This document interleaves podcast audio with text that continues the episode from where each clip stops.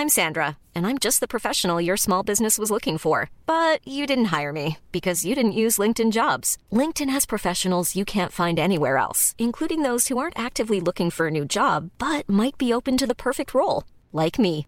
In a given month, over 70% of LinkedIn users don't visit other leading job sites. So if you're not looking on LinkedIn, you'll miss out on great candidates like Sandra. Start hiring professionals like a professional. Post your free job on linkedin.com/people today.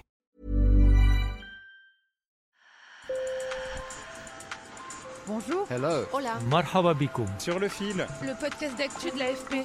des nouvelles choisies pour vous sur notre fil info. Et si je vous disais qu'il existe un métier consistant à se balader dans la nature pour l'écouter? C'est ce que j'ai découvert tout récemment. Je vous emmène donc à la rencontre de Marc Namblard, qui est audio-naturaliste. Tendez bien vos oreilles, on est parti pour un joli voyage sonore. Sur le fil. Quand j'étais enfant, je, faisais déjà des enregistrements avec euh, des petits euh, magnétophones euh, cassettes à l'époque. Euh, je me revois en train d'enregistrer les sons de, des insectes sur le bord du chemin, les sons des troupeaux aussi. C'est quelque chose qui me fascinait, les, les des troupeaux dans la montagne. Et puis les orages. Voilà. J'ai- toujours eu, j'ai toujours adoré écouter les orages. Je vous présente Marc Namblard, il a 49 ans, il vit au cœur des Vosges et il a fait de cette passion d'enfant son métier après être passé par une école de beaux-arts. C'est une activité qui consiste, à, on va dire, à observer, à écouter les phénomènes sonores qu'on peut rencontrer dans la nature. On n'observe pas uniquement avec les yeux, on observe avec l'ensemble de nos sens. Et, donc l'écoute est une forme d'observation. Et puis en prolongement, d'enregistrer euh, voilà, certains de ces phénomènes, qu'ils soient euh, d'origine animale ou non, euh, qu'ils soient produits par des entités euh, vivantes ou non vivantes dans la nature. Le travail de Marc, qui occupe peut-être une dizaine de personnes à temps plein en France à part lui, est raconté dans un documentaire très remarqué, L'esprit des lieux. Écoute, on entend, le, on entend le bout de la glace qui craque. Je pense que c'est sous le poids de la neige.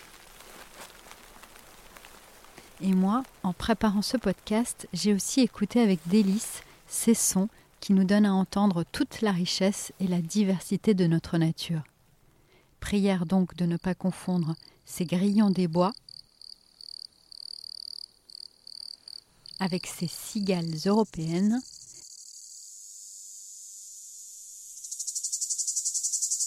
et ces grillons d'Italie. L'audio-naturaliste sauve ces traces du vivant écrasées par nos modes de vie et dont on a pris conscience lorsque la pandémie a plongé dans un silence nouveau villes et campagnes. Il y a beaucoup de gens qui ont réalisé qu'ils partageaient des espaces avec d'autres êtres vivants. Quoi. Alors à la campagne aussi, on a eu euh, ce, phénomène-là. Là où ça a été vraiment euh, spectaculaire, c'est, euh, enfin chez moi en tout cas, dans, dans les Vosges, parce que j'étais dans les Vosges pendant toute cette période de confinement, c'est la disparition des avions dans le ciel. Parce qu'on on, ne s'en rend pas bien compte lorsqu'on ne pratique pas l'enregistrement, mais une des nuisances sonores les plus épouvantables, en tout cas dans notre pays, c'est euh, le, trafic aérien. Pour moi, ça a été merveilleux parce que ça m'a permis de travailler en journée et notamment de, de travailler sur des espèces euh, diurnes qui sont actives euh, en journée, comme je n'ai jamais pu le faire auparavant. Le travail de Marc est parfois utilisé par les scientifiques, mais lui ne se considère pas chercheur, il estime d'ailleurs que son travail est à cheval entre la création et la science. Je travaille régulièrement avec des, réalisateurs qui font du, cinéma d'auteur, du documentaire d'auteur. Ça peut être euh, euh, pour euh, des- des projets avec des musiciens aussi, beaucoup. Des projets avec des plasticiens.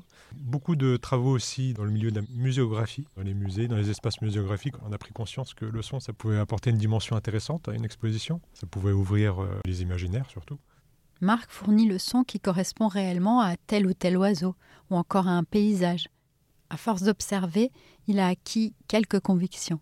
Moi, je suis absolument convaincu que les, que les animaux n'émettent pas des sons uniquement pour des raisons biologiques. Je pense qu'il y a des moments euh, où, euh, où ils émettent des sons pour le plaisir d'émettre des sons, pour, ce que ça procure, euh, ce que, ce que ça leur procure dans, leur corps, peut-être aussi ce que ça leur procure dans, la transmission, dans le partage. Je pense par exemple, dans, nos forêts, chez nous, on a un petit oiseau qui s'appelle le, le, pouillot siffleur, qui est malheureusement un oiseau qui se fait de plus en plus rare. et qui lui chante à mi-hauteur dans la canopée. Enfin, même pas à mi-hauteur, il est assez bas. Et c'est un oiseau, lorsqu'il chante sur sa branche, il a vraiment un son puissant euh, pour sa taille, euh, étonnamment puissant. ce qui fait que quand il chante, il y a tout le corps qui se met à vibrer, à trembler. Et quand on le voit euh, en train de chanter et que son corps se met totalement à vibrer, on, a du mal à imaginer que, ça le laisse indifférent. Enfin, il doit ressentir des choses absolument fantastiques. Marc préfère ne pas penser qu'il est devenu aussi l'archiviste d'écosystèmes qui s'éteignent.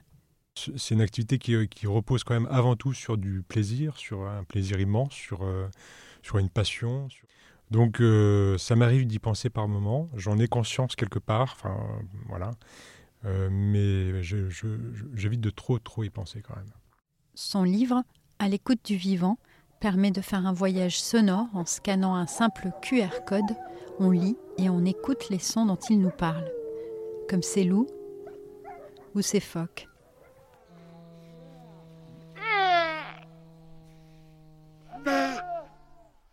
Quand on se retrouve dans un espace, euh, quel qu'il soit, et qu'on ferme les yeux et qu'on se met à écouter, on va pouvoir, avec nos oreilles, on va, pouvoir recueillir énormément d'informations qu'on ne pourrait pas recueillir autrement et qui vont nous donner voilà, des, clés de compréhension des, espaces dans lesquels on se trouve. Euh, ça peut être lié aux activités humaines, hein, mais euh, également évidemment aux, autres êtres vivants qui occupent l'espace. C'est un petit peu comme si je, dans, certains moments, je me retrouvais un peu dilué dans, l'espace qui, m'entoure. Et, et, ça, c'est une sensation que j'aime beaucoup. Sur le fil revient demain. Merci de nous avoir écoutés. Je suis Michaela Cancela-Kiffer et j'ai réalisé cet entretien avec Juliette Collen, journaliste au pôle sciences de l'AFP. Merci à elle et à Marc Namblard et bien sûr, bonne semaine à vous.